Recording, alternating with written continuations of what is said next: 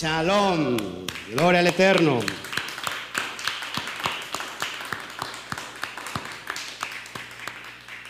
Buenos, eh, felicidades a todos que están conectándose. Felicidades porque estamos a punto de entrar en la recta de Yom Kippur.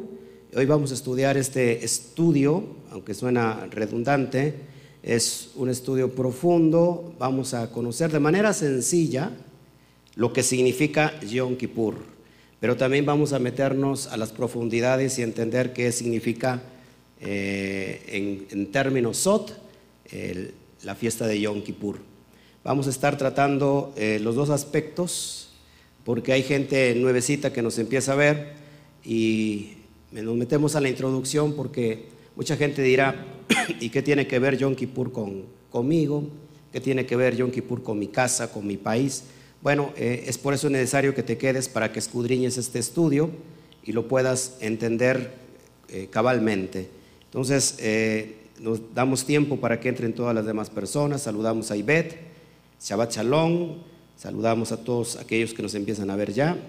Eh, Nachito, desde Nogales, Veracruz, gracias por tus palabras. Shabbat Shalom y abrazos a toda la familia también. Les, les manda saludos a la familia Kame.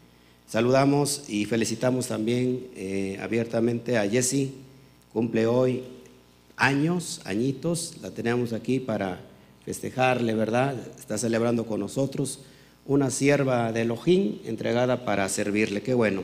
Den un fuerte aplauso también a Jessie.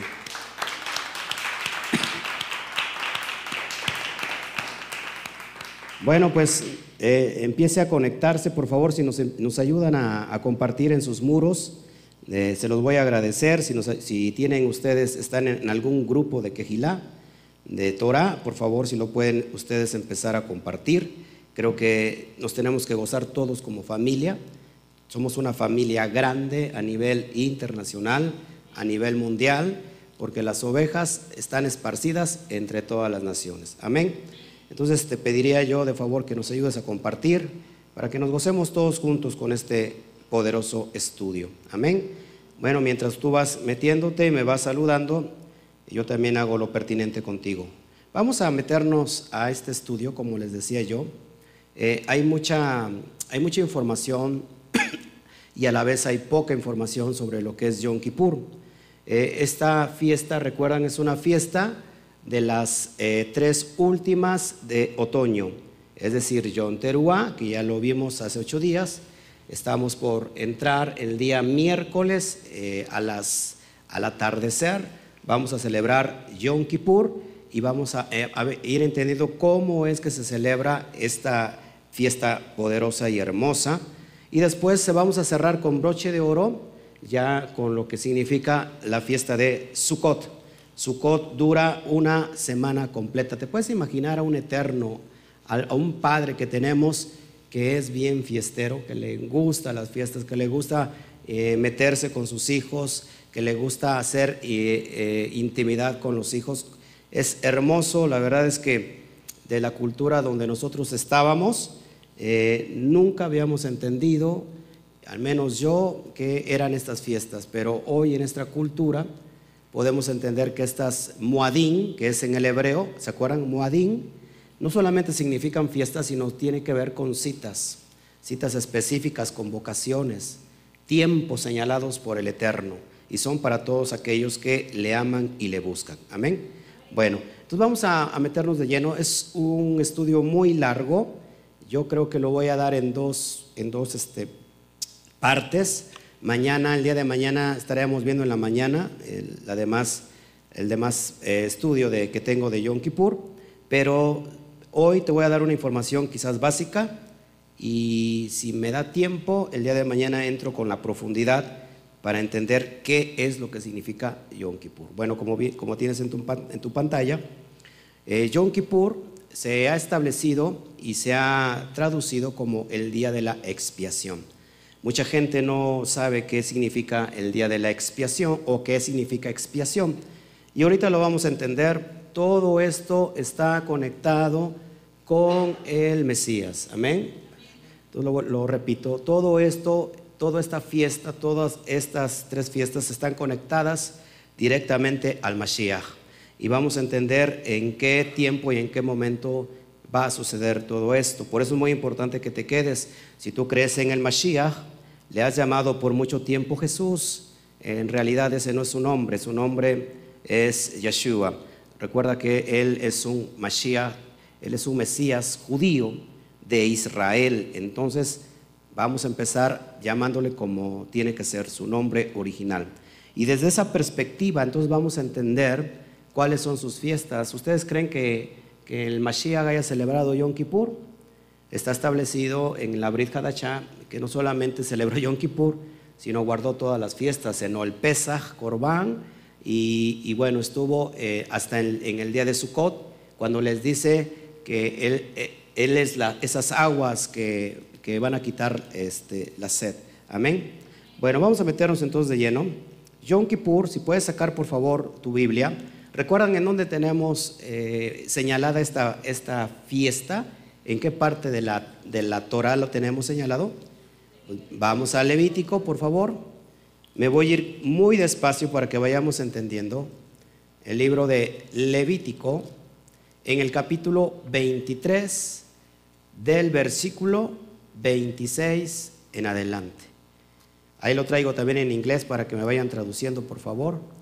Entonces dice así, digo yo un texto y la de inglés pues no dice nada porque todavía no, no está preparada. Pero bueno, seguimos adelante, ¿no? Levítico 23, versículo 26 al 32. Es para hacerlo reír un poquito. Claro que está preparada, pero la tenemos aquí este, ya para que esté dando en el blanco. También habló Yahweh a Moshe diciendo, a los 10 días de este mes séptimo, acuérdense, ¿cuál es el mes séptimo? Tisrei el mes de Tisrei, a los 10 días, acuérdense que la fiesta de Yom Teruah empezó el día que? Primero. Shabbat Shalom, Sira Samudio, gracias por tus saludos. Entonces, a los 10 días del mes séptimo será el día de expiación, así lo traduce Reina Valera. Y dice, y tendréis santa convocación, y que fíjate lo que está subrayado en negrilla, y afligiréis vuestras almas y ofreceréis una ofrenda encendida a Yahweh. ¿Se acuerdan que es el mismo término que vimos para la fiesta de Yom Teruah? Kara y She, que significa estar delante de la presencia del Eterno. Esta fiesta es para afligir el alma, ¿sí? ¿Por qué tenemos que afligir el alma en Yom Kippur? Eso es lo que vamos a entender. Y yo creo que esta fiesta, más que una fiesta de tener miedo, porque está conectado con el, el, el Yom Hadim, el día del juicio, y mucha gente empieza a temblar cuando escucha cosa eh, apocalíptica. Entonces, más que una, un día de juicio, en realidad es un día tremendo de oportunidad para que tú vengas a, la reconciliación con el Padre. Yo le llamaría una buena nueva, la buena noticia eh, de salvación. Esta fiesta, acuérdense, está conectada también con eh, el día de qué? De la ira venidera. Todos aquí de la ira venidera. Entonces, vamos a afligir nuestra alma según eh, Levítico 23, versículo 28. Ningún trabajo haréis en este día, porque es día de qué? De expiación. ¿Para qué? Para reconciliarnos delante de Yahweh vuestro Elohim. Es un tiempo de oportunidad. Es un día, es un gran Shabbat, es un Shabbat alto, donde no se hace absolutamente nada. Es un, es un Shabbat como un Shabbat semanario, pero es un Shabbat alto porque entramos que... ¿Cuál es la diferencia, mis hermanos, entre esta fiesta y todas las demás fiestas? sabemos que cada fiesta, cada convocación santa es un Shabbatón, es un Shabbat alto, pero ¿qué diferencia esta fiesta de las demás? ¿Se acuerdan? Bueno, que en esta fiesta entramos en ayuno total, ¿sí? 25 horas realmente son las que se, se hacen y nosotros vamos a iniciar desde el miércoles al entrar eh, el ocaso y una hora antes de entrar el ocaso entramos, entramos en...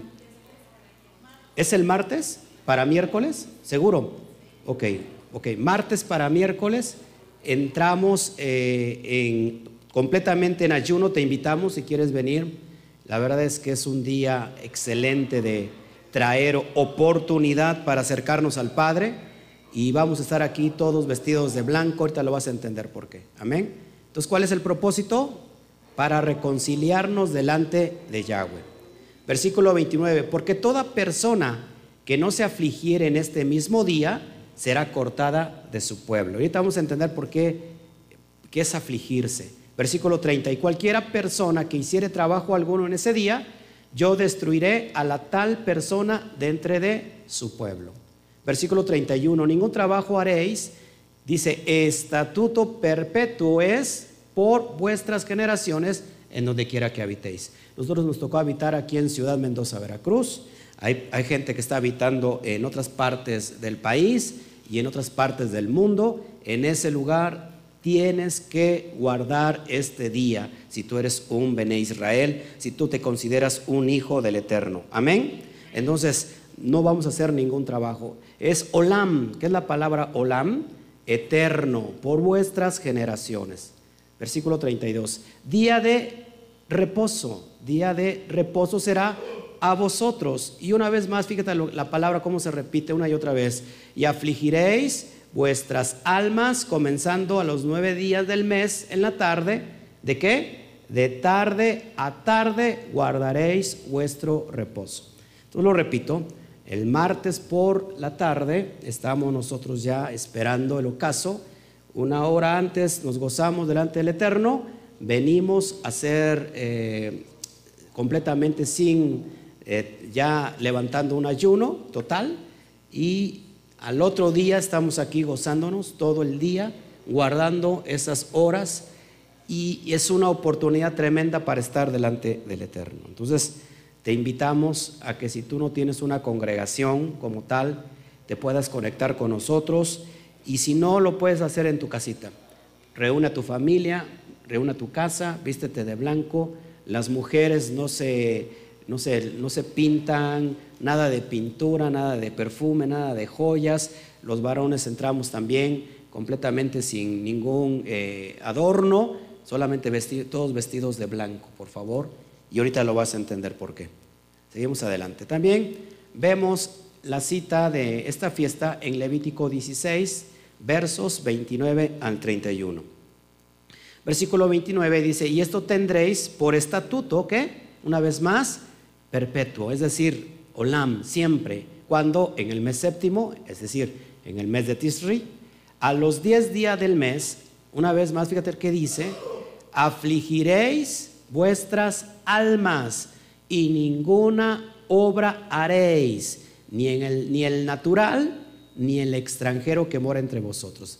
Mucha gente dice, estas fiestas no son para mí, yo no soy judío, yo soy mexicano, yo soy eh, puertorriqueño, yo soy costarricense, yo soy eh, colombiano, dice que es para el natural también como para el extranjero. Amén. Si tú estás habitando en cualquier parte del mundo donde estés y te consideras un hijo del, Eterno, tienes que celebrar esta fiesta. Y una vez más, marcando ahí que se tiene que hacer, afligir vuestra alma. Ahorita lo vamos a entender por qué. Versículo 30, porque en este día se hará expiación por vosotros y seréis limpios de todos vuestros pecados delante de Yud Hei Hei. Amén. Vamos a tener un tiempo de oportunidad.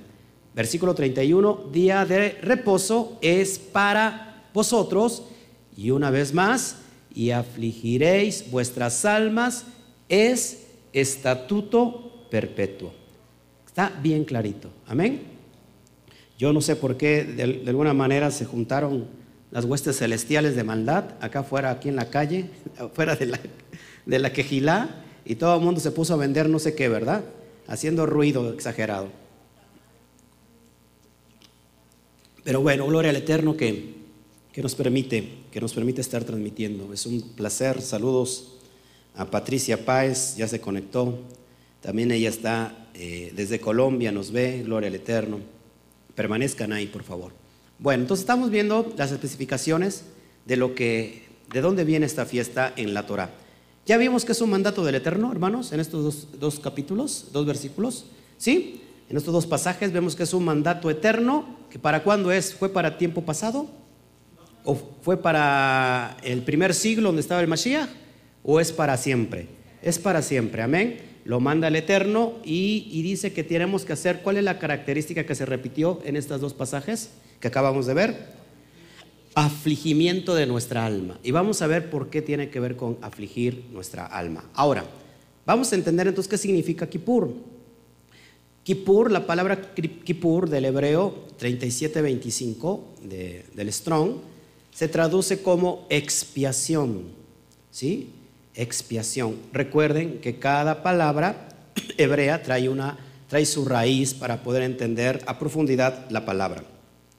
Expiación se puede traducir como encubrir, ¿sí? Como encubrir. Pero vamos a ver eh, entonces la raíz, la raíz, eh, Kippur, la palabra kafar, del hebreo kafar. Saludos, Pati, qué bueno que ya estás. Un abrazo, dice, desde Colombia. Es muy importante cumplir, celebrar las muadín del Eterno. Gloria al Eterno, sí, así es, así es. Entonces, raíz kafar, así se escribe, en el hebreo kafar. ¿Y qué significa kafar? Fíjate lo que implica la palabra kafar. Cubrir, purgar, hacer expiación, hacer reconciliación, redimir, condonar, anular, cancelar, limpiar, perdonar, cubrir encima como brea, sellar. Fíjate todo lo que significa kafar. ¿Qué nos está, qué, nos está haciendo eh, de importante esta palabra? ¿Te acuerdas a quién manda a cubrir con brea qué? ¿Se acuerdan? A Noah, cuando le manda a, hacer el arca, le dice que cubra con brea toda, toda la hendiduras que pueda haber en el arca. ¿Para qué? ¿Para qué es la brea? pues para sellar y que no se metiera el agua y no se ahogaran. Entonces imagínate, lo que estás haciendo referencia es proteger, es cubrirnos eh, de algo, es lo que hace referencia a la, a la palabra cafar. Lo repito, cubrir, purgar, hacer expiación, hacer reconciliación, redimir, condonar, anular, cancelar, limpiar, perdonar cubrir encima como brea, sellar. Eh, ¿Qué le suena esto cuando usted escucha sellar, cubrir, eh, hacer, eh, redimir, condonar? Salvación, ¿sí? ¿Se acuerdan qué, qué hubo en Pesaj? ¿Qué hubo en esa noche de Pesaj? Que el Padre envió, ¿verdad?, a todo su pueblo que tomara un hisopo y la sangre del corderito fuera untado ¿dónde? En los dinteles de la casa. ¿Para qué? Porque esa noche iba a pasar qué? El ángel de la muerte y no iba a tocar aquellas casas que estuvieran selladas. Es decir, esa, esa sangre los iba a sellar, los iba a cubrir de la muerte que iba a pasar por encima. De, iba a matar este ángel a quién? A todos los primogénitos. Eso fue para el pueblo hebreo. Y entonces traigo aquí la, perdón por la tos, ¿sí? Ahorita voy a poner la, la, imagen. Pero entonces, si nosotros, eh, ¿quién nos cubrió del pecado? ¿Se acuerdan quién nos cubrió del pecado? Es como para cubrir, cubrir algo, cubrirnos del pecado. Para empezar, pues, ¿qué es pecado, hermanos? Vamos a ver qué es pecado, porque mucha gente no, no, este, no entiende, porque mucha gente dice, yo, yo soy salvo por la sangre del cordero. Está muy bien, yo soy limpio por la sangre del cordero, está excelente, pero eh, si uno sigue pecando, es más, no, no me quiero ver exagerado, ahorita te lo voy a explicar por qué. Hay personas que son muy honestas, que están buscando de, con todo su corazón eh, la verdad, y son temerosas de, Dios, por decirlo así, pero no significa, eh, no saben lo implícito del pecado. Ellos se portan muy bien, no, pecan cada domingo a, sus cultos, pero no guardar, por ejemplo, esta fiesta es pecado. Te lo voy a mostrar por qué. Fíjate lo que dice Génesis 3:21. Y Yahweh Elohim hizo al hombre y a su mujer túnicas de pieles y los vistió. ¿Se acuerdan? ¿Se acuerdan que quién nos cubre del pecado? El Eterno. Cuando Adán y Jabá entran en pecado, les quita las vestiduras de la gloria del Eterno. Estaban que revestidos de la gloria del Eterno. ¿Y qué pasó? Y los cubrió. Los cubrió con, porque al verse, al darse cuenta que ellos estaban desnudos, ¿qué pasó? Los cubrió, los vistió con pieles, con pieles de animalito. Eso hacía referencia proféticamente que iba a venir un corderito y nos iba a cubrir como obrea, nos iba a sellar del pecado. Amén. Y bueno, ¿por qué le decía que, que es pecado? Pues pecado es infringir la ley. ¿Dónde lo dice? En primera de Juan 3.4. Amén. ¿Qué pasa si yo, yo soy limpio por la sangre del cordero, eh, el, por el rabí Yeshua HaMashiach que nos vino a enseñar cómo llevar a cabo la Torah? La estoy, la estoy llevando a cabo, entonces soy limpio. Estoy siendo cubierto. Pero si yo digo, yo ya fui limpio, ya no tengo nada que hacer, entonces sigo en pecado. Amén. Sigo en rebeldía. Esto es muy importante para todo aquel que está conectado con el espíritu del Mashiach. Porque si nosotros no entendemos que Yom Kippur tiene que ver precisamente con el día de salvación, por eso tenemos que nosotros que volvernos a Él. Y así como Yahweh nos cubrió o cubrió a Adán de ese, de ese pecado, así posteriormente hoy hay una vestimenta que nos está cubriendo ¿sí? un corderito eh, inmolado, que gracias a su sangre nosotros hoy podemos ser aceptos delante del Eterno. Amén. Entonces, lo que yo les decía hace un ratito, vemos la imagen que, cubrieron ahí con, con un hisopo y echaron que sangre. Vamos a ver rápido Éxodo 12, por favor, para que lo vayamos entendiendo. Me gozo con todo este bagaje de, de contenido profético conectado al Mashiach. Éxodo 12, en el versículo 21 al 23. Y dice así, y Moshe convocó a todos los ancianos de Israel y les dijo, sacad y tomaos corderos por vuestras familias. ¿Y sacrificad qué? El Pesaj. Y tomad un manojo de hisopo y mojadlo en la sangre que será en un lebrillo y untad el dintel y los dos postes con la sangre que está en el hebrillo, y ninguno de vosotros salga de las puertas de su casa hasta la mañana, porque Yud Hei Bat pasará hiriendo a los egipcios, y cuando vea la sangre en el dintel y en los dos postes, pasará Yahweh aquella puerta y no dejará entrar al heridor de vuestras casas para herir. ¿Qué hicieron ellos? Colocaron la sangre del cordero.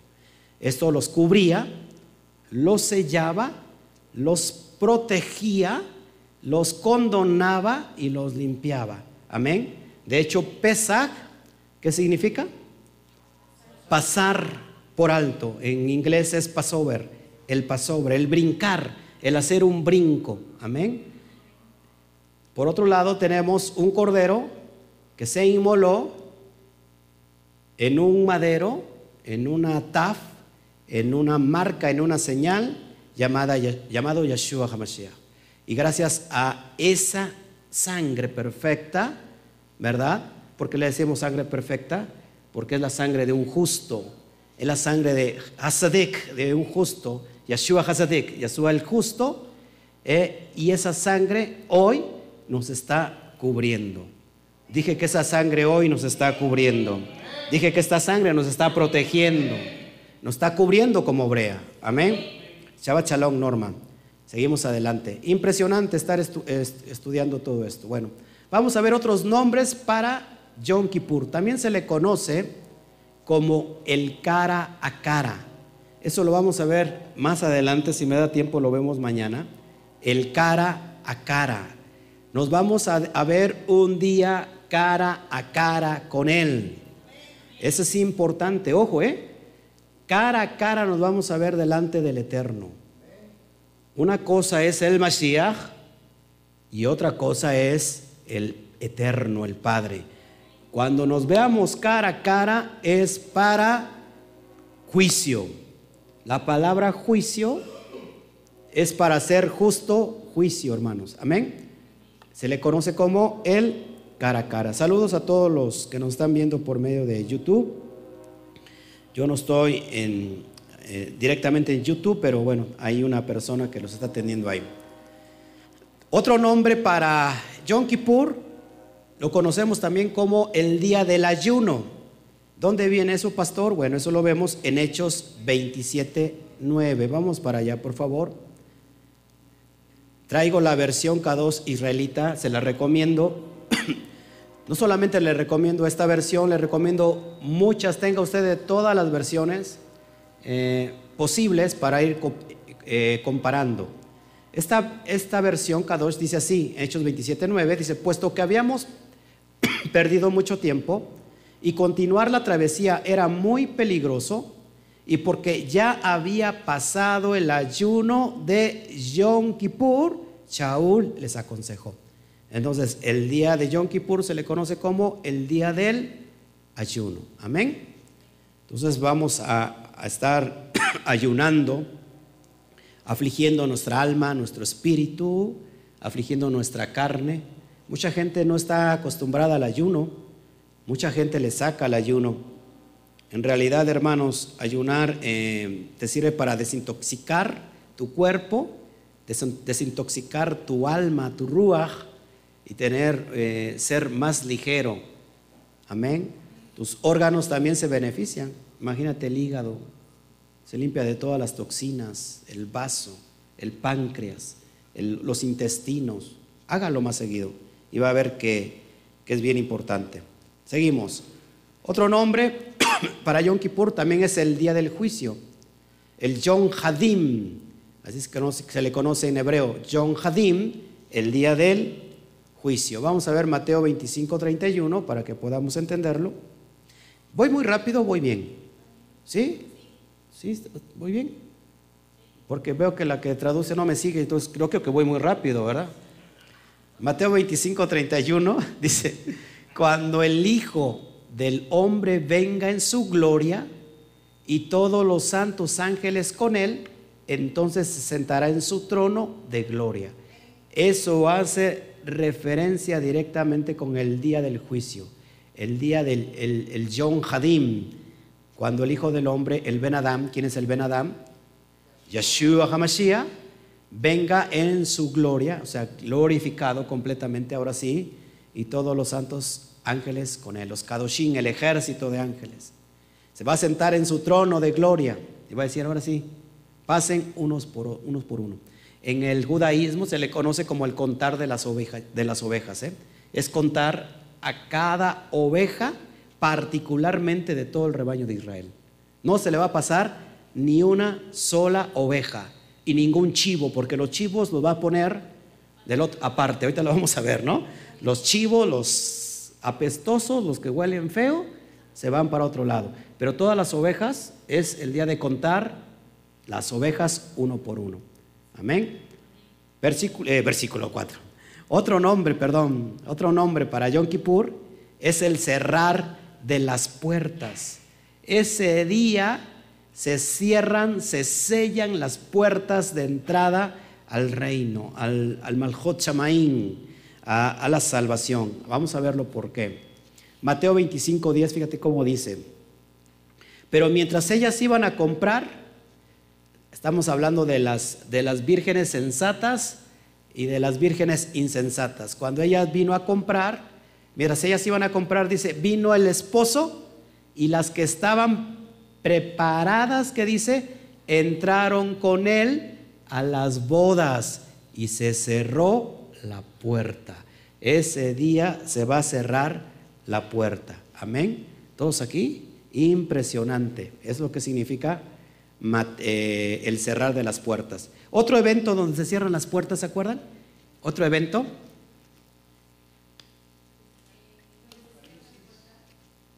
El arca.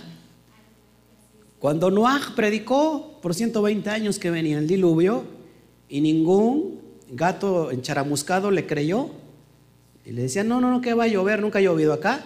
Y cuando empezó a caer las primeras gotas sobre la tierra, ¿qué, hicieron toda la gente? Corrió. ¿Pero qué pasó? Pero la puerta se cerró detrás de ellos. Amén. Me sonó como a canción. La puerta se cerró detrás de ti. Así, se va a cantar el Eterno. La puerta se cerró. Así que este día es el cerrar de las puertas, el Yom Kippur. Por eso tienes que estar pendiente.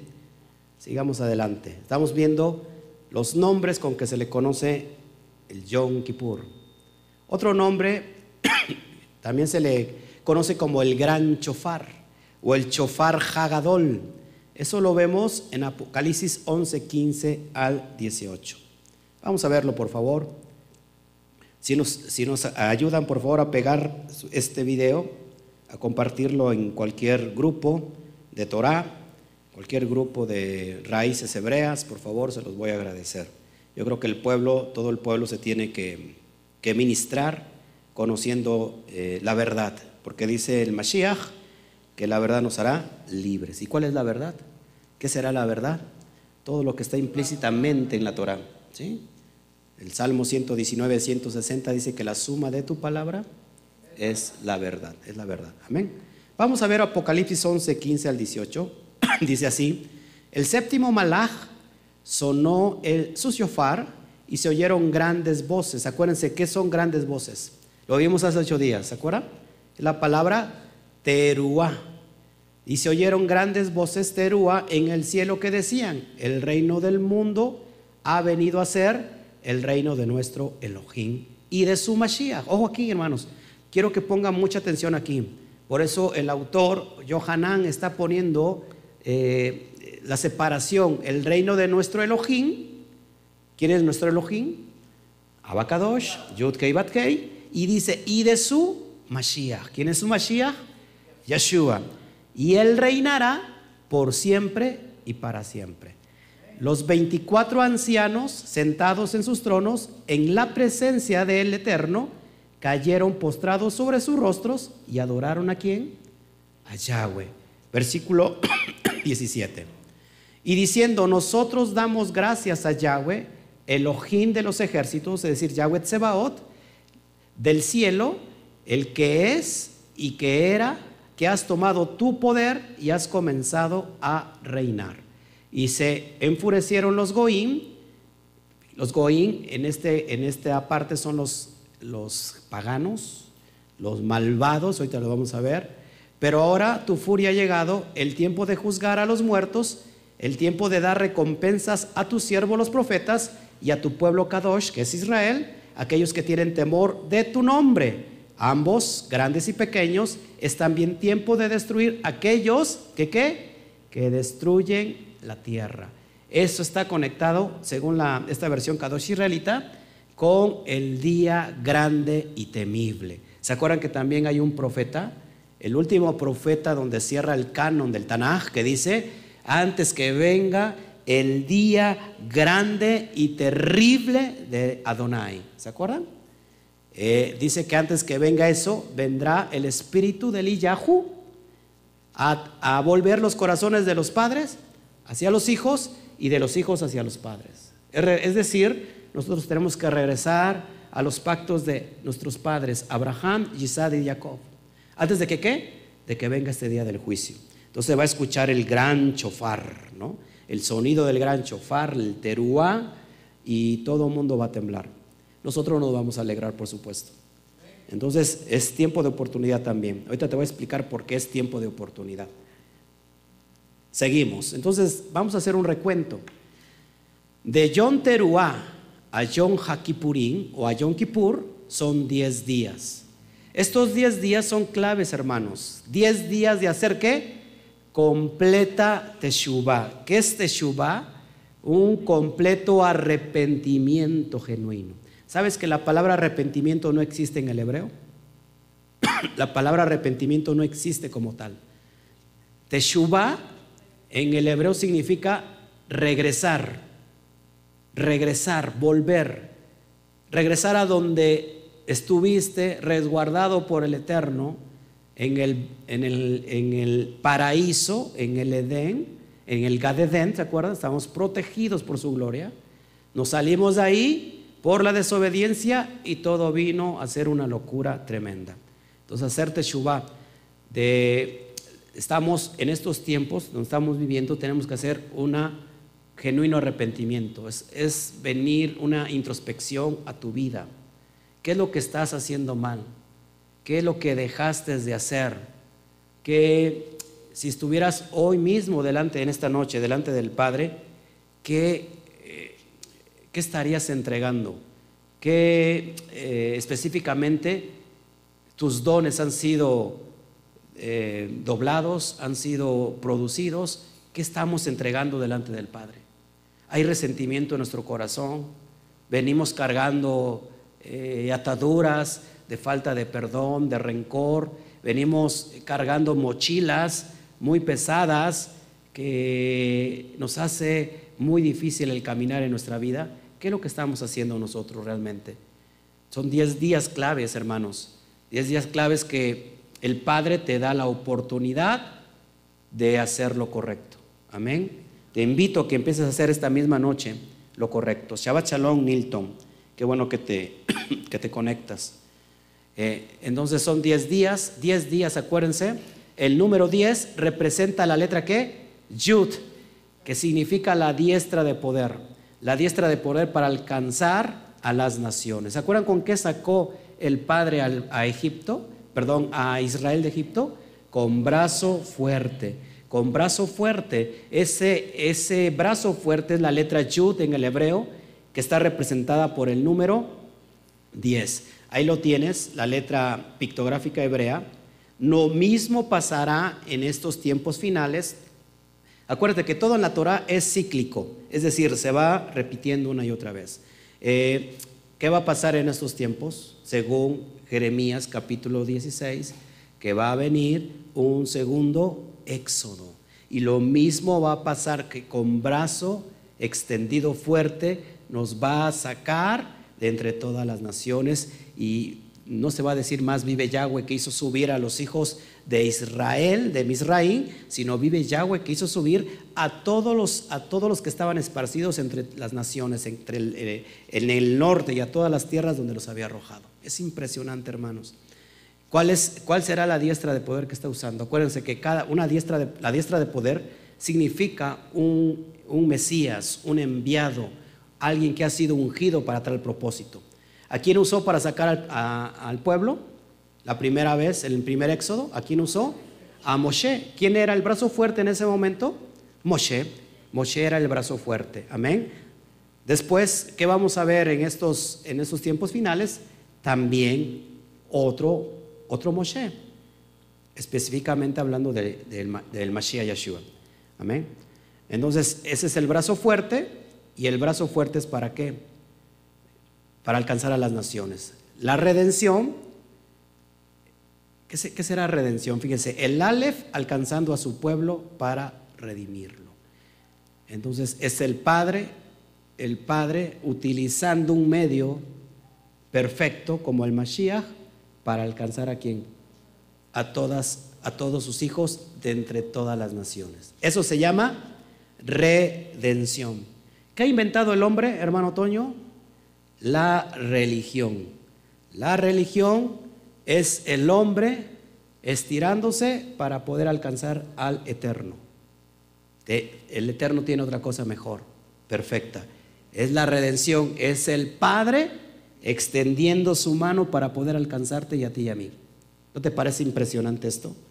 Es, es glorioso lo que estamos viviendo en este tiempo.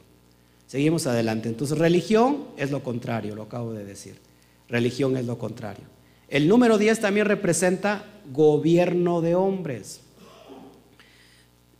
Número 10 tiene que ver con 10 tribus perdidas de la casa de Israel. Todo está conectado proféticamente. Todo tiene que ver, todo lo que es la simbología, todo lo que es los números, no está ahí solamente porque al autor se le ocurrió un número a Moshe y dijo, pues eh, para que no suenen como muchas ovejas ni poquitas ovejas, vamos a poner 12 y 10 se van a perder. No, no, todo está conectado proféticamente. Vamos a ver qué dice Romanos 11, 25 al 27. ¿Por qué te digo que el número 10 representa a las 10 tribus perdidas de la casa de Israel? Mira lo que dice Romanos 11, 25 al 27. Dice, Porque no quiero, hermanos, que ignoréis este misterio, para que no seáis arrogantes en cuanto a vosotros mismos, que ha acontecido a Israel endurecimiento en parte hasta que haya entrado qué? La plenitud de los gentiles. Apunta eso por favor, la plenitud de los gentiles es del hebreo melojagoín. Y ahorita vas a ver por qué está conectado con una promesa que se le da a alguien, a un chico, a un, a un jovencito que tiene que ver contigo y conmigo. Entonces, melojagoín. Versículo 26, y dice, y luego todo Israel será salvo, es decir, ya incluyendo las doce tribus. Como está escrito, vendrá de Sión el libertador que apartará de Jacob la impiedad. Y este será mi pacto con ellos cuando yo quite sus pecados. Una vez más, ¿qué, significa pecados? Cuando quite sus transgresiones a la ley, a la Torah. Amén. En el mundo nosotros fuimos esparcidos. ¿Y cuántas, cuántas veces guardamos esto? ¿Cuántas veces se nos pasó por la cabeza que era Yom Kippur? ¿Qué decíamos antes? Que ah, pues esto era para los judíos. Es más, se pensaba y se, sigue pensando en el cristianismo que el juicio es para Israel, que el, que el juicio es para los judíos y que todos los gentiles, todos los gentiles en el mundo van a ser salvos. Y para ellos es la, gracia y todos van, van a ser salvos y todo, pero el juicio es para, para Israel, cuando es todo lo contrario. El pacto directo es solamente con Israel. Y el juicio es para aquellos que no quieran ser Israel. Lo dice Pablo. En Romanos 11.1 dice, ¿ha desechado Elohim a su pueblo? En ninguna, en ninguna manera, sino dice, eh, yo soy también israelita de la tribu de Benjamín. No ha desechado Elohim a su pueblo. Amén.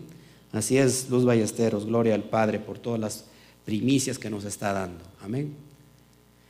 Fíjense, entonces, conectando Melo Hagoín, vamos a Génesis 48, 19. Fíjense la, hermosura que tenemos aquí, Toño. Preciso, pero es precioso esto. ¿Cómo está conectado? Antes no lo podíamos ver ni imaginar siquiera que esto estaba conectado con el Tanaj, con el Antiguo Testamento. Fíjate la, promesa que le da Isaac a, sus hijos. Fíjense. Dice, mas su padre no quiso y dijo, lo sé, hijo mío, lo sé, también él vendrá a ser un pueblo y será también engrandecido, pero su hermano será más grande que él y su descendencia formará multitud de naciones. Esta, esta, esta bendición que se sigue haciendo hoy en día, justo en Shabbat, se tiene que hacer esta bendición los padres hacia los hijos. Cuando dice, formará multitud de naciones, es la palabra hebrea que te acabo de mencionar, Melo Ha Goim. Multitud de naciones es plenitud de naciones.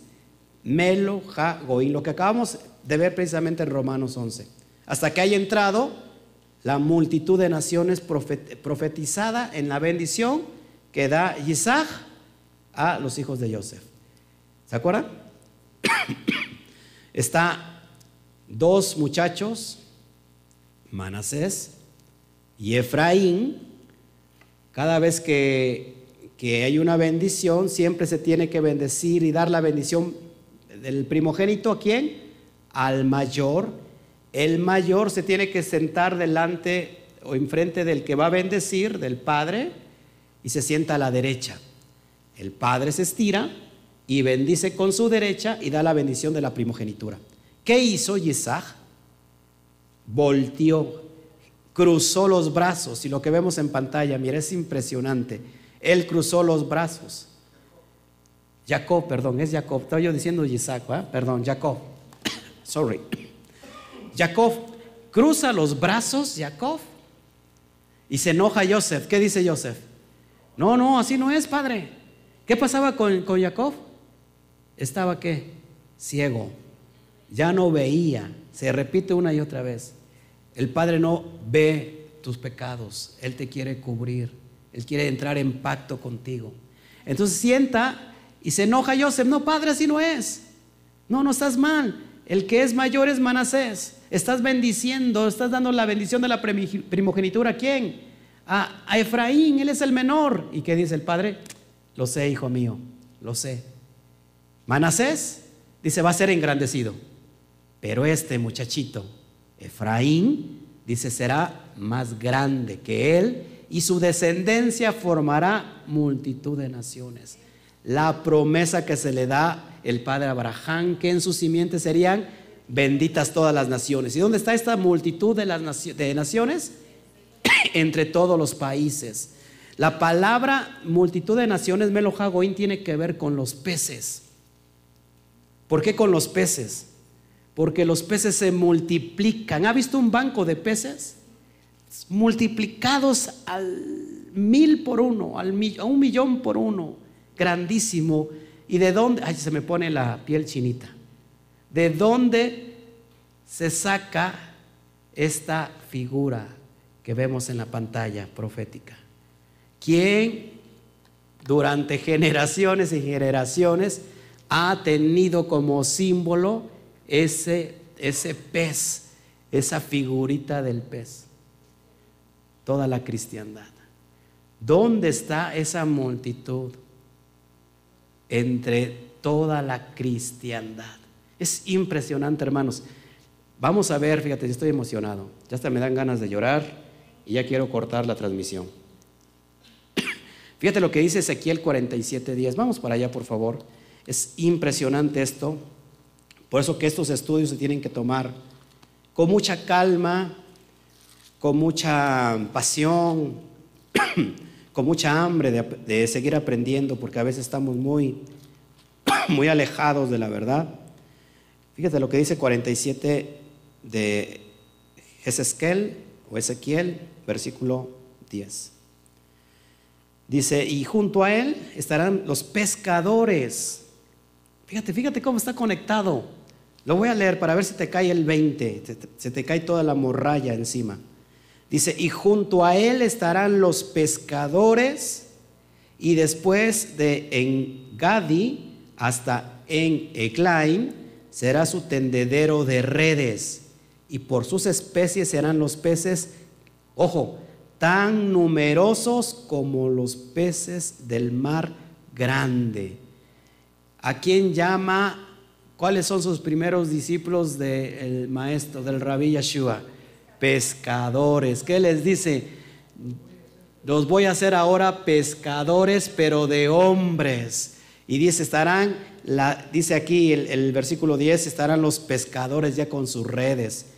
Eh, Oseas 1.10 dice, será el número de los hijos de Israel como la arena del mar que no se puede medir ni contar. Son como esos peces que, que vienen los pescadores y qué? Y los pescan.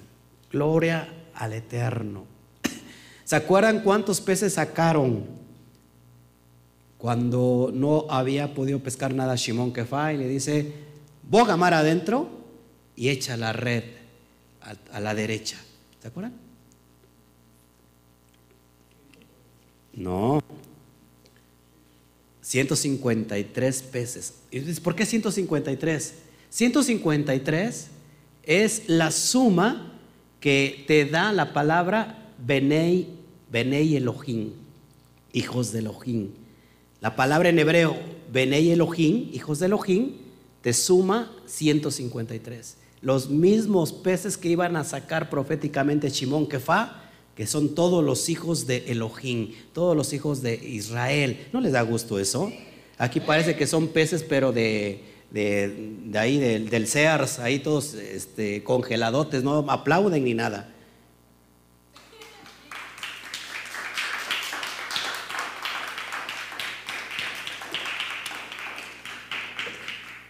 Los peces, los pescados del supermercado, aunque sea me pelan los ojos.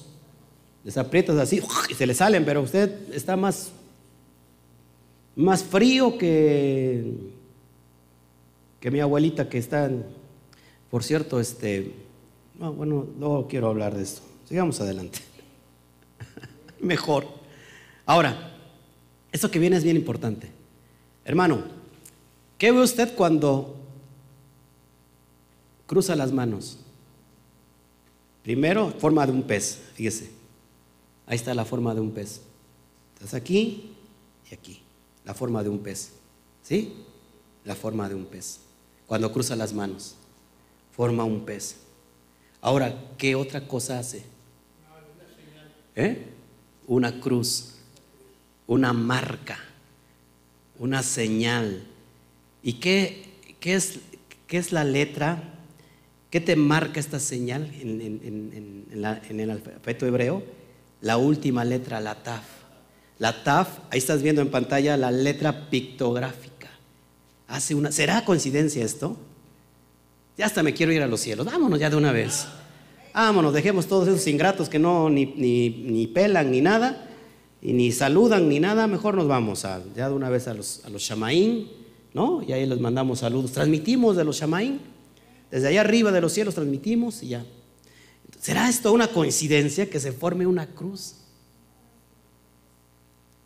La letra Taf. ¿Qué significa la letra Taf? Pacto, señal. Mira lo que dice Ezequiel 37, 19. Impresionante. Shabbat Shalom, Amisadai. Dice Mari, gloria al Eterno. Esos sí son peces que están vivos, ¿no? Que los que tengo aquí son peces de congelador. Parecen tan fríos, fríos como truchas, como truchas están estas personas, de veras. Ezequiel 37, 19 dice, diles que Yahweh dice esto, yo cogeré al palo de Joseph, el cual está en la mano de Efraín, junto las tribus de Israel que están unidas con él. Y las pondré junto con el palo de quién? De Yahudá, y los haré un solo palo para que se hagan uno en mi mano. Una vez más, el palo de Efraín que tiene que ver con todas las demás tribus, las diez tribus, y el palo de Judá. Una vez más, una marca, una señal, una taf. ¿No les parece impresionante? Gloria eterno. Gloria a Hashem. Se pone bueno esto. Saludamos. Gloria a Dios Padre eterno, dice Alejandra Eda. Claro, sí, amén. Esto es impresionante, hermanos. Impresionante. Por eso es que yo estoy enseñando raíces hebreas, porque cuando yo me metí a descubrir todo este bagaje intrínseco en la Torah, que nadie te lo puede enseñar. ¿Cuántas veces leíste la Biblia? El hermano Antonio creo que se le echó como 60 y 63 mil. ¿Y, ¿Y cuántas veces nos saltó cosas? Pues muy difícil, porque no entendíamos todo el contexto de lo que estamos hablando ahora. Entonces cuando, hermano Toño, ¿qué le, sucedió cuando hoy está redescubriendo lo que usted leyó alguna vez? Hoy lo estamos redescubriendo. ¿Y qué, ¿Y qué pasa con nuestro corazón? Salta, salta de amor y estamos en un enamoramiento continuo, en el primer amor. El Mashiach dijo, una cosa demando de ustedes, ¿se acuerdan? Le dijo a una iglesia, una que, Keilah de Apocalipsis, conozco sus fuerzas, Conozco que, híjole, su arduo trabajo, que no desmayan, pero una cosa demando de ustedes, que han olvidado su primer amor. Y hoy estamos enamorados. Amén. Al hermano Toño se le ve la abundancia del amor. En una parte de su cuerpo se le ve esa abundancia, gloria al Eterno. Y está maravillado, gloria al Eterno. Vamos a dar un fuerte aplauso al papá. ¿Por qué? ¿Por qué no? Porque él hace todo esto hermoso, grande. Gloria al, al Eterno. Wow, wow, es, híjole, yo me enamoro. Según la tradición, son 10 días claves donde se abren las puertas de los cielos y se cierra el décimo día. Esto se le conoce como Neilá, el cerrar de las puertas. Si tú tienes ahí junto a alguien, dile que no se te cierre la puerta. Amén, para ese día. Yom Kippur es el proceso hacia el perdón. El Yom Hadin, el día del juicio. Es, es una recta donde vamos rumbo al proceso del perdón. ¿No te parece impresionante? El mismo judaísmo enseña que el Mesías viene en Teruá. No solamente nosotros los mesiánicos, sino que el propio judaísmo enseña que el Mashiach, él viene en Teruá. ¿No? Impresionante. También representa la resurrección de los muertos. Eso se llama la Tejiat Hametin. cuando Él venga, ya lo vimos, resurrección de los muertos. Va a haber dos. Luego vamos a meternos muy profundo a esos estudios. En la tradición dice que el Eterno está sentado en el trono y que cada persona pasa delante de su presencia como si se contaran ovejitas. Ahí va a venir el hermano Toño, el, padre, el padre va a tener paciencia con el hermano Toño porque se va a tardar como, unos 100 años para pasar y bueno, pobre el que esté atrás de él, ¿no? Porque tiene que esperar también que pase el primero, hermano Toño. Y todo mundo va a pasar, todo mundo. No hay nadie que no pase delante de su presencia. Amén. También durante estos días las personas serán borradas, eso es impresionante, o selladas en el Sefer Yahayim, en el libro de la vida. O vas a ser borrado o vas a ser sellado. Decídete, por favor. Para el judaísmo son tres libros. Esto es impresionante porque cuando yo lo vi por primera vez, yo decía, solamente hay un libro, que es el libro de la vida, y, el judaísmo sale con que son tres libros. Pero metiéndome a escudriñar, entendí que esto es real y es verdadero. Yo te lo voy a enseñar por qué. Fíjate, son tres libros. Un libro es el Sefer Hareshaim, que es el libro de los malvados. No sé si conozca usted alguno de ellos. Sí, luego se los presento. Tenemos otro libro que se llama Sefer HaTzadikim, el libro de los justos. Y tenemos el tercer libro, el Sefer Ha-Beinonim, el libro de los intermedios. Entonces son tres libros, Reshaim, Tzadikim y Beinonim. Unos son los malvados, los Tzadikim son los justos. ¿Qué será un justo, hermano? Hablando en el contexto de lo que estamos entendiendo ahora. Un justo es el que está guardando la Torah, que está en la observancia de la Torah. Y los intermedios son aquellos que todavía no se les ha eh, amanecido, todavía no se les ha predicado este evangelio y todavía están entre azul y buenas noches. Esos son intermedios. Esos tienen promesa todavía. ¿De dónde se extrae? Que hay tres libros. Pues precisamente de este pasaje la tradición judía saca esta interpretación. Nada más y nada menos del Salmo 69 Versículo 27 dice, añade iniquidad a su iniquidad, no nos dejes entrar en tu justicia. Está hablando de los reshaín, de los malvados. Para el judío, para el judaísmo, un malvado siempre va a ser malvado. No hay vuelta de hoja. Dice, añade iniquidad a su iniquidad, no los dejes entrar en tu justicia, es decir, a los, a los Dice el versículo 28, bórralos del libro de la vida no sean inscritos con los justos, con los sadiquín. De aquí es de donde se extrae estos tres libros. Y vamos a ver, yo me sorprendí, esto lo dice la versión Kadosh, lógico, la versión eh, Reina Valera tiene otra traducción, pero eso lo vemos en la versión Kadosh. Es, yo me sorprendí y, me quedé plenamente convencido que así es cuando me metí con Pablo, con Rab Shaul Fíjense, ahorita lo vamos a ver. Supuestamente en el hebreo original da esta idea interpretativa. Yo investigué cuál es la palabra hebrea para comunidad. ¿Qué, te viene a la cabeza comunidad? Como un grupo heterogéneo de personas, ¿no?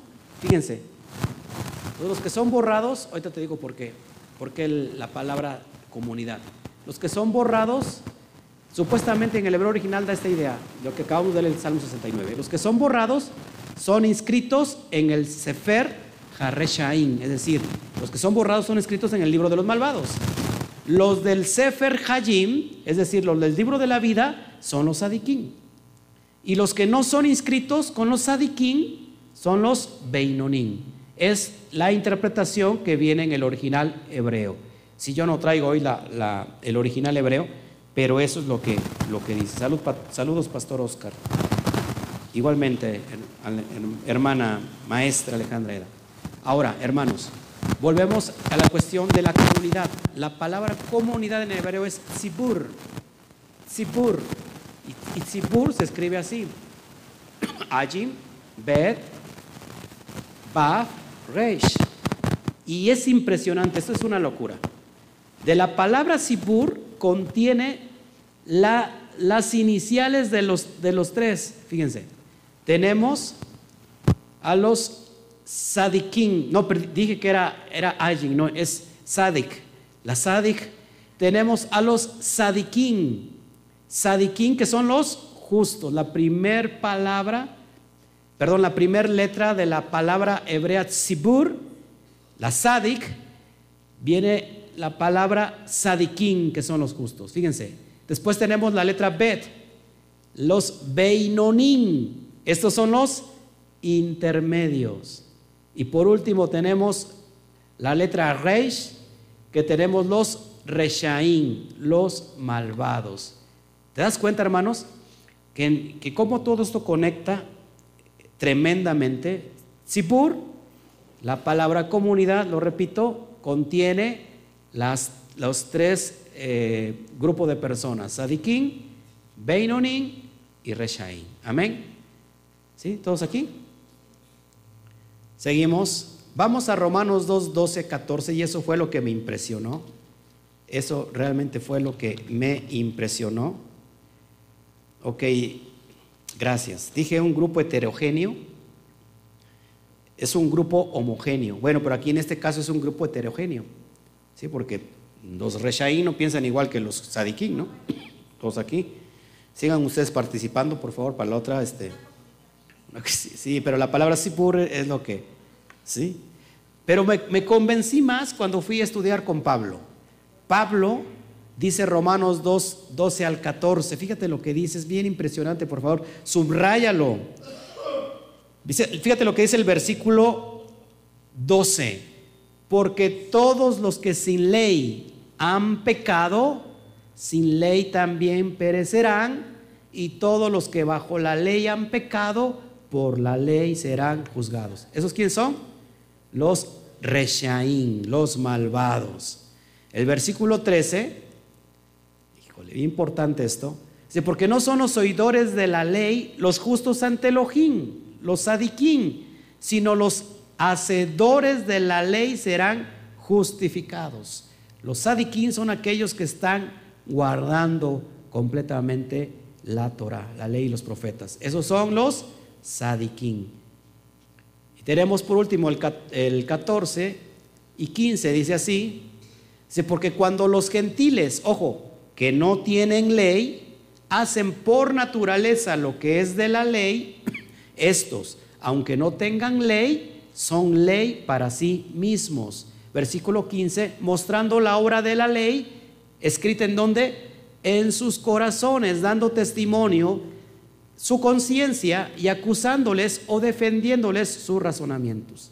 Hermanos, esos son los Beinonim, los intermedios. Es impresionante, hermanos, que, que unos están perdidos, otros están ya inscritos en el libro de la vida y otros tienen la oportunidad de hacerlo. Así que tú que me ves, sí, sí, sí, tú, a ti te estoy hablando, tú que me estás viendo, tienes tiempo de hacerlo. No te hagas que la Virgen te habla. El Eterno hoy está tocando tu vida y, se, y te está esperando para que entres en este remanente.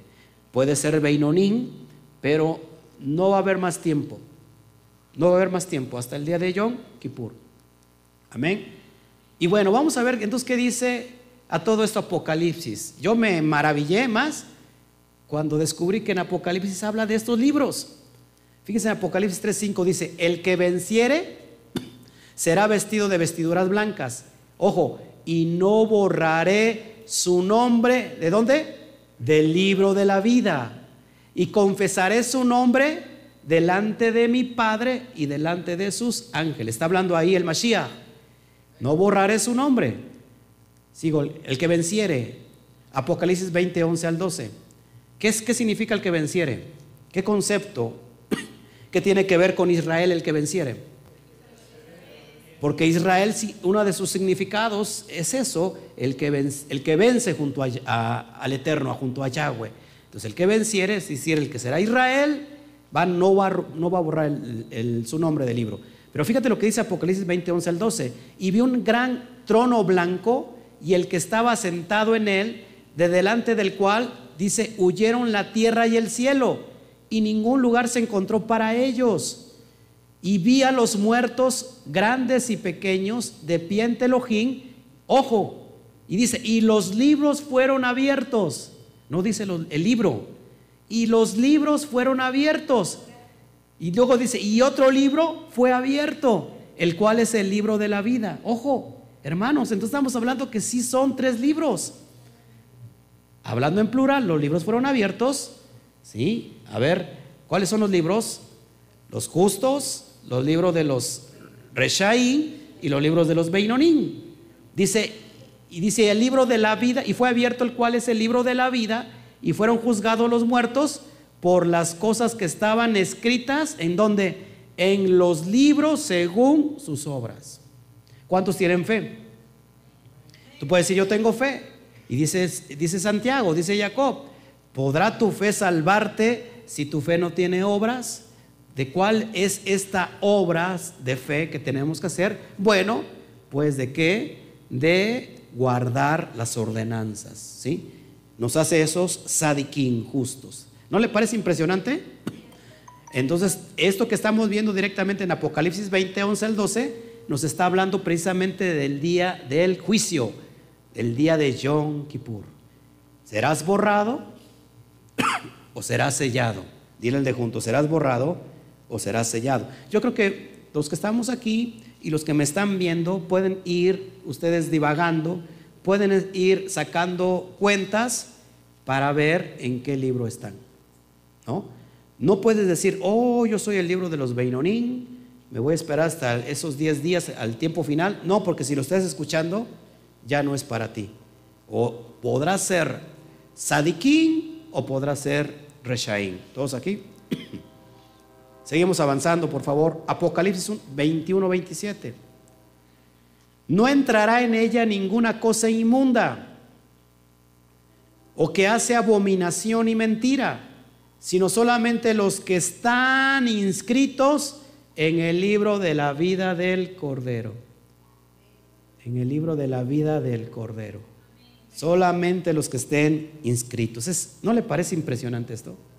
Wow, la verdad es que a mí me salta, me salta el corazón y como el Eterno es paciente, es, nos, nos atrae con lazos de amor y está esperando que ese día no sea para ti un juicio de horror, sino que tú abraces los pactos. Amén. Entonces solamente para mostrarle que hay tres libros, ¿sí? Aparte del libro de la vida, todos aquí. Seguimos adelante. Entonces, fíjense la menorá, lo que tú ves en pantalla lo que tenemos aquí atrás, este símbolo profético hermoso que me emociona mucho, son siete brazos y cada brazo hace referencia a una fiesta, Kadosh. Entonces en Yom Teruah, así como lo tienes ahí en pantalla, nuestros nombres no serán borrados. Y en Yom Kippur, nuestros nombres serán sellados. ¿Qué pasa en Yom Teruah? Se abren los libros. Y ahí estará, por ejemplo, Juan Cruz. ¿Sí? ahí se tomará la decisión de borrar el nombre o de no borrarlo. Ojo, ¿eh? Pero no significa que al no borrarse vas, a llegar al día décimo, a Yom Kippur, y entonces ahí será sellado tu nombre para gloria de Hashem. Gloria al Eterno. Amén. Aquí no se va a pasar de panzazo con seis, ya pasé de panzazo, no, no, no. Aquí es ya que tomes tú una decisión, tú que me estás viendo, tú que me estás oyendo, que hoy en realidad tomes una decisión que esto no se pelea con nuestra fe, para nada, al contrario, nos abre toda la oportunidad de entrar en un tiempo de shalom absoluta con el Padre Eterno. Amén.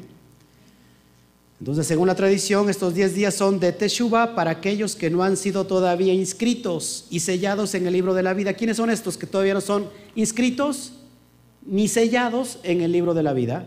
Los Beinonim, los Ha Beinonim, los intermedios, todos aquellos que están todavía entre la cristiandad, todos aquellos que están entre, cuando digo cristiandad, recuerden, estoy hablando todos lo que los que están en Roma, inclusive, ¿por qué no en otras, en otras eh, religiones, no?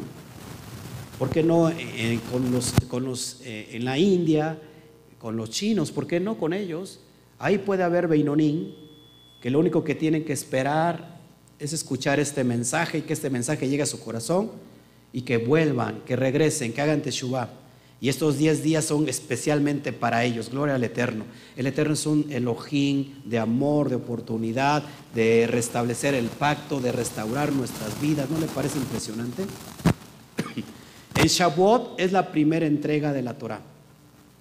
Fíjense lo que pasa. En Shavuot se entrega por primera vez la Torah. Pero en Yom Kippur es donde sucede precisamente la segunda entrega de las, de las tablas de la Torah. Es el cara a cara. Todo es cíclico en la Torah. Entonces en Yom Teru ya se los había explicado, ¿no? Moshe recibe las tablas y ¿qué pasa? Las quiebra al ver eh, la idolatría de Israel. Así como se quebraron esas tablas, también recuerden que el Mashiach tiene que ser quebrado, tiene que ser eh, fragmentado. Y, y en Yom Kippur, que estamos tratando este día, es precisamente cuando por segunda vez son entregadas las tablas de la Torah. Es cuando se encuentra cara a cara Moshe con el Eterno. Así estaremos en, nosotros en un encuentro directamente con Él. Bueno, te traigo esta, esta tabla para que la puedas estudiar en casita. Es impresionante. En Sivan, eh, ahí se entrega por primera vez en el mes de Sivan. En Shavuot, Ahí es donde el Eterno proclama las Aseret Hatiprot, es decir, las diez palabras. Eso lo vemos en Éxodo 21 al 20. 40 días después, Moshe baja. Eh, el 17 de Tamuz es cuando Moshe rompe las primeras tablas. Lo vemos en Éxodo 32, 1 al 28. Amén. Eh, después, eh, el 19 de Tamuz, ¿por qué, ¿por qué Tamuz si es, alguna, es una deidad babilónica. ¿Por qué se pone Tamuz? ¿Por qué los judíos ponen Tamuz a un mes? Pues precisamente para que no se les olvide que en ese mes hicieron idolatría.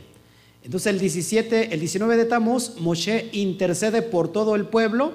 Eso lo vemos en Éxodo 32, 30 al 35. 40 días después nos encontramos con el primero de Elul. ¿Qué pasa en el primero de Elul? Moshe sube para recibir las segundas tablas. Esto sucede en Éxodo 34.1. 40 días después, hermanos, el 10 de Tisrei es Yom Kippur, cuando por segunda vez se, se, entregan las segundas tablas. Moshe baja con las segundas tablas y lo vemos en Éxodo 34, 27 al 28. Su rostro brillaba tanto que ese día se le conoció como el cara a cara. ¿Se acuerdan cuando Moshe bajó con un velo porque su rostro brillaba? Sí, resplandecía. ¿No se escucha el audio? ¿Sí? ¿Se escucha raro? ¿Estamos bien con el audio? Si me pueden decir. ¿Sí? ¿Está perfecto? Ok. Sí, por favor, si, si los que nos están viendo nos pueden ayudar con que nos chequen el audio, creo que que desde que empezamos no se escucha nada, ¿sí?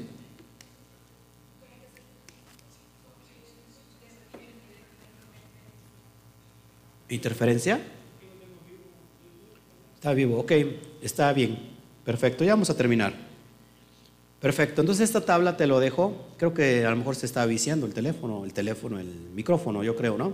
Si le puedes bajar un poquito para que podamos ahí, cuando se sube, se vicia. Si se oye bien, dice nuestro amigo Armando, nuestro hijo Armando. Estaba algo raro, dice el audio, hace rato como, como con interferencia, pero ya está bien. Yo creo que era un, un espíritu de, las tinieblas que se quiso hacer interferencia y, decir que no salga, que no salga, que no salga. Pero el, Eterno es bueno. Amén.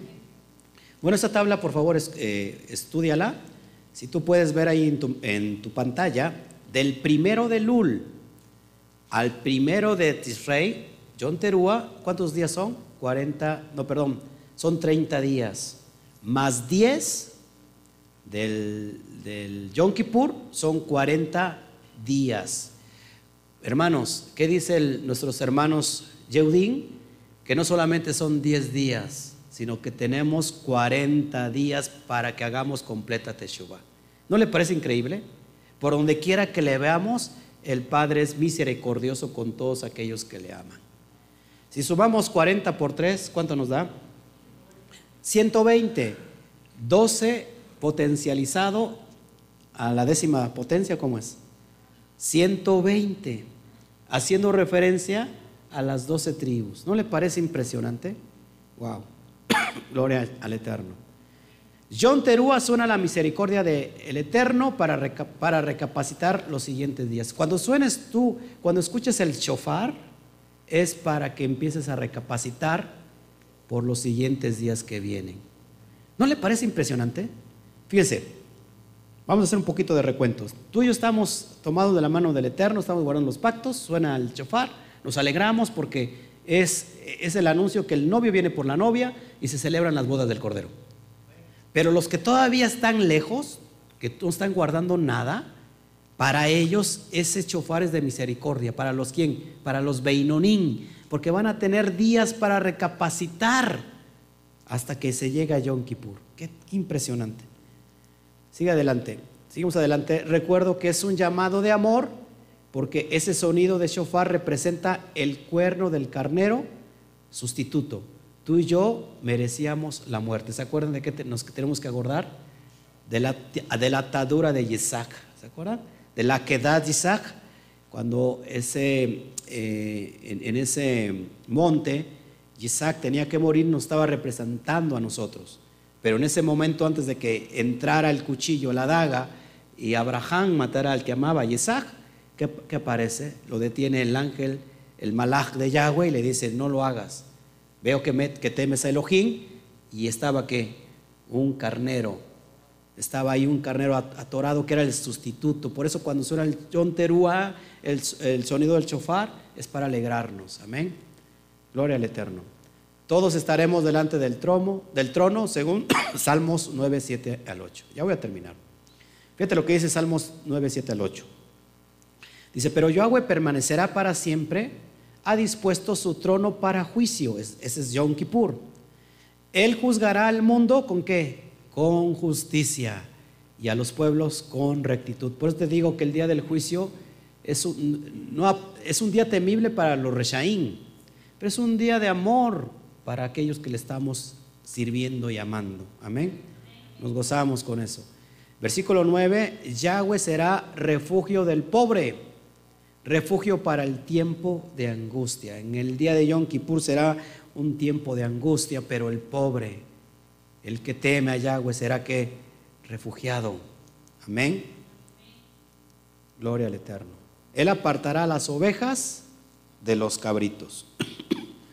¿Cuándo apartará? En el día de Yom Kippur va a apartar las ovejas de los cabritos. Mateo 25, 31 al 33 dice así, cuando el Hijo del Hombre venga en su gloria y todos los Kadoshim, ángeles, malachim con él, entonces se sentará en su trono de gloria y serán reunidas delante de él que todas las naciones y apartará los unos de los otros como aparta el pastor las ovejas de los cabritos y pondrá las ovejas a su derecha y a los cabritos a su izquierda. Eso pasará en Yom Kippur. Toca al de junto y, dile tú que eres chivo o oveja, eres cabra o oveja. ¿Cuál es, el, ¿Cuál es el macho de la cabra? Te lo dejo de tarea. Dile, ¿eres el macho de la cabra o eres una oveja? Amén. Impresionante. Teruá es el grito de alarma. La raíz de teruá es rúa. ¿Qué significa rúa? Gritar, aullar, pero también es que quebrar. Gritar con el alma quebrantada para el día del juicio. ¿Qué tenemos que hacer en Yom Teruá, hermanos? ¿Y qué, ¿Y qué, tenemos que estar haciendo en estos días hasta Yom Kippur? Gritar con el alma quebrantada para el día del juicio. Es por eso que Levítico 23 dice que tenemos que estar afligidos del alma. Tenemos que tener aflicción del alma porque tenemos que estar gritando, quebrantados para el día del juicio. Amén. Yom Kippur representa el cara a cara, como lo, acabamos de ver. Recordemos que en un Yom Kippur Moshe regresa con las tablas nuevas. Amén. Primera de Corintios 13, 12. Dice así, ahora vemos por espejo oscuramente, mas entonces veremos cara a cara. Ahora conozco en parte, pero entonces conoceré como fui conocido. Ahí está hablando directamente del día de Yom Kippur. Vamos a, conocerlo cara a cara. Nadie, absolutamente nadie va a escapar. Gloria a Hashem.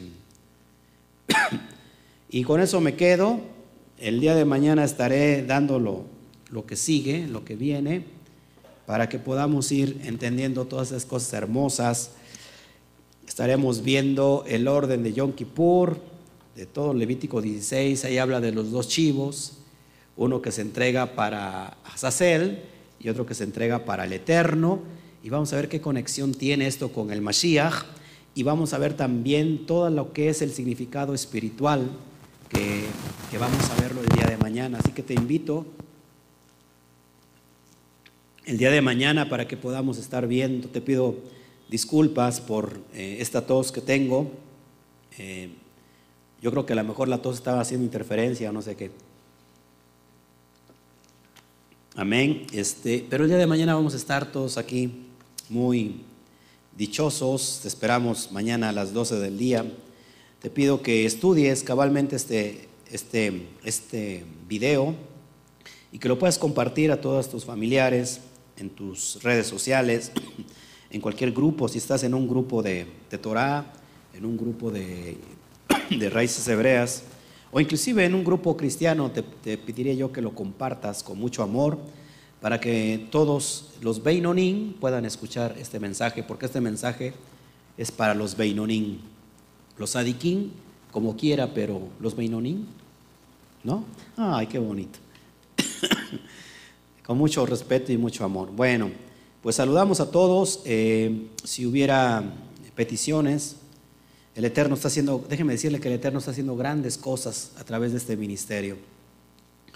Eh, no es del que quiere ni del que corre, sino del que el, que el Padre tiene misericordia. Hemos puesto aquí oraciones, peticiones de oración y el Eterno ha tocado, ha tocado las fibras y, ha traído resultados, respuestas, inclusive para aquellos que no lo conocen, como los Beinonín, como aquellos que todavía no, no tienen conocimiento de sus, de sus pactos, y yo me emociono muy grande. Eh, quiero levantar y seguir orando por este joven, conocido de, de la familia de mi esposa, llamado Marcos Ortega. Fue baleado, se encuentra entre la vida y de la muerte, tuvo septicemia, eh, tenía que tener conectado un aparato que le costaba o que le cuesta al día, ¿cuánto Claudia? 75 mil pesos diarios, diarios, que no lo tenían y, que gracias a las oraciones de todos los familiares, eh, estamos, oramos aquí como una petición especial, eh, se les condonó eso, vino alguien y le está dando ese, ese, ese, ¿cómo se puede decir? ese aparato que cuesta 75 eh, mil pesos diarios. Y bueno, eh, se está recuperando, gloria al Eterno. Queremos que, esto llegue. Eh, y si tú tienes una petición desesperada, una petición especial, una petición imposible, déjame decirte que con el Eterno todo, todo es posible. Vamos a orar, acá también nos piden, dice, orar por por mi persona, estoy enfermo de dengue, ya llevo varios días. Sí, Armando García está pegando muy fuerte el, dengue. Eh, si, si, hay más peticiones, por favor, ya para cerrar el programa, ya estamos, eh, ya son las nueve y media, nos cobran muy caro después de una hora y media. Bueno, acá tengo peticiones. Son peticiones muy fuertes. ¿Qué les parece, hermanos, si aprovechando estos días de hacer una teshuva completa, de un arrepentimiento genuino, levantamos nuestro corazón al Padre y oramos. ¿Qué les parece, mis hermanos? Oramos. Ah, Abacadosh, Gracias por este tiempo. Gracias por que tú tienes misericordia aún de los que están lejos, muy lejos de ti y que no conocen todavía tus pactos, Padre, no conocen tu persona. Te conocen solamente como una religión, como una denominación más, Padre, pero está muy lejos de eso. Yo soy eh, evidencia real, porque yo te amaba y te buscaba con todo mi corazón, pensando que estaba cerca de ti, en realidad estaba yo muy lejos. Pastoreé por mucho tiempo como pastor cristiano, enamorado de ti, Padre, pero me conduciste con mucho amor, me trajiste con lazos de amor hasta la plenitud de tu verdad. Y hoy puedo entender que estaba a kilómetros, años luz de distancia de ti, Padre. Pero fuiste bueno y estoy aquí, Padre. Y en esa misma referencia y en esa misma actitud, Padre, tú quieres llegar a todas esas personas que se conocen como los Beinonín, los intermedios, los que todavía están como yo anteriormente, Padre. Que tú atraigas a cada uno de ellos, papá. Ponemos hoy, en este tiempo, en esta recta especial, estas peticiones especiales, Padre. Te pedimos, Padre, por la vida de Armando García. Está cursando un dengue. Ya lleva días, varios días y no lo deja. Te pido, Padre, que por tu amor, tu poder, el Roja Kodesh, sea derramado sobre la vida de Armando y cancele toda, todo, todo dengue, Padre, de ese cuerpo. Te pedimos por el trabajo de Luz Ballesteros por su liquidación de una forma sobrenatural, papá. Te pedimos por la salud de María de la Gracia Vergara. Tiene un tumor en el seno izquierdo, Padre, se lo quitaron. Te pido, papá, que se cancele, se cancele desde ahorita, Padre, todo cáncer y que ella te conozca, que conozca, te conozca a través de tu poder. Te pedimos por la vida de Beatriz Fernanda Cruz Guerrero le hicieron, le harán una biopsia, que tú tomes el control, Padre, sobre Beatriz Fernanda. Te pedimos por Francisco Salazar Vergara. Tiene una descompensación de presión y azúcar. Padre, te pido que los niveles de glucosa se vengan a, a nivelar, Padre. Que lo que llamamos, Padre, toda presión alta, Padre, toda diabetes, Padre, sea quebrantada en el nombre precioso de tu Hijo amado. Te pedimos por la profesora Lucy Ferat Hernández, triglicéridos, que se nivelen, papá. Te pedimos por Sandra Cruz Guerrero, tiene problemas estomacales, papá. Tú conoces todo, todo, todo lo que acontece, papá. Te pedimos por la familia Moreno López, que ya se solucione el expediente que tiene. Tiene tropiezos para la resolución hermano Sixto nos los pide, Padre, te lo pedimos. Por Betita Palafox, la primera conexión con nosotros, Padre, y te pedimos por ella, Padre, que tú le abras el corazón y la llenes de tu palabra, de tu M, de tu verdad, y que venga a fluir el Espíritu, el Ruach, el Espíritu de verdad, y que traiga, Padre, y que venga, y que venga la verdad, Padre. Te lo pedimos, papá.